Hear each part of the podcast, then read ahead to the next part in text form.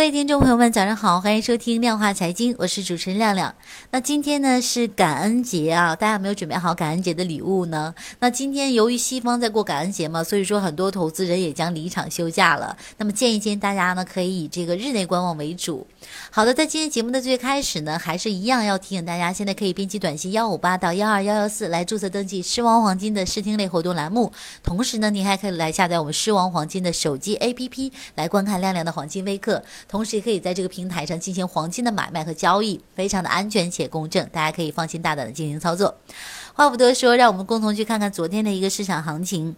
那昨天的时候，两市的指数是一个大幅的震荡。那上证指数早盘的时候一度是冲击了三千两百六十点这样的一个压力位。那午盘之后呢，股指是回调下跌啊。截至收盘的时候，上证指数报三千两百四十一点。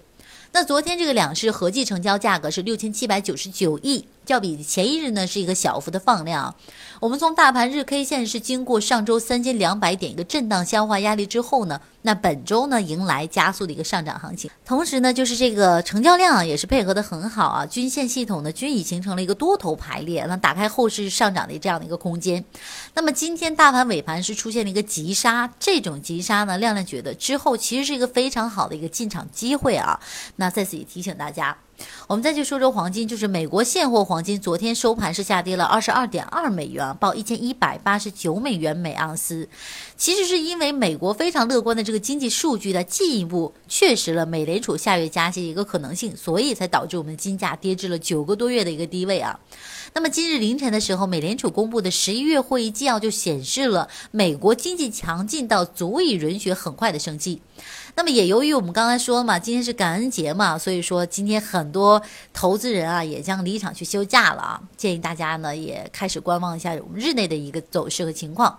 当然呢，亮亮会在晚间时间段呢给大家做出一个非常好的解析。我们再去聊聊建议呢，就是昨天的时候呢，股指冲高回落嘛，那盘中是再创一个反弹的新高。我们从盘面上来看，其实权重股分化的是很严重的啊，那题材股大多是一个处于一个弱势的状态。好，那从消息面上来看呢，我们会发现，其实深港通吸引外资进入速度现在正在加快，还有就是这个增量资金正在不断的去介入。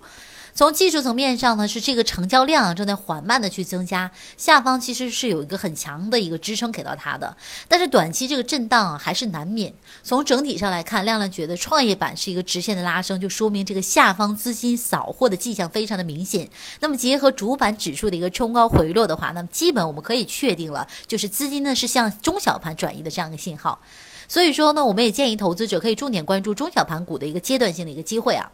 再去说说，就是其实亮亮认为呢，多因素的一个支撑下呢，这个两市结构性的上涨行情其实是依旧的，但是短期主板是有冲高回落的一个需求，而资金或将小幅的转入调整多日的一个中小板块，短期个股呢还有一个阶段性的机会，而对于未来来说呢，是由于最近一段时间的蓝筹股跟涨非常的明显，所以说呢，中期的一个主战场还是在主板啊，大盘股呢估值修复以及这个政策导向呢，仍然是未来行情的一个重点。好的，我们再去解读一下热点，就是尽管近期在热点炒作上是稍微偏一些偏冷的啊，但是其中仍然不乏值得我们关注的一些投资机会。就比如说呢，这个定向增发和国企改革。那本届政府的目标呢是经济结构的一个转型，而经济结构转型呢势必少不了这个国有企业的转型改革嘛。那其实，在这种转型改革的过程当中呢，定向增发呢也是一个比较理想的一个渠道啊。那今天我们就给大家推荐的一个机会呢，就来自于这个国企改革加定向增发。就是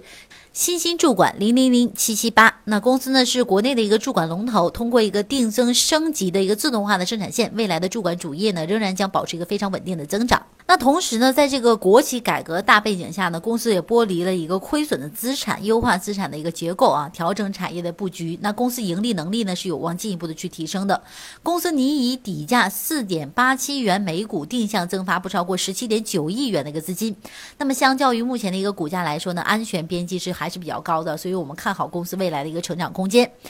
好的，以上就是我们今天早间时间段的全部内容，非常感谢您的收听。在节目的最后呢，还是不忘要提醒大家，现在可以编辑短信幺五八发送至幺二幺幺四来注册登记狮王黄金的试听类活动栏目，可以在这个平台上进行学习，大家可以不妨去尝试一下。好的，那亮亮呢，就祝大家一天工作顺利，心情靓丽，晚间时间段再见喽。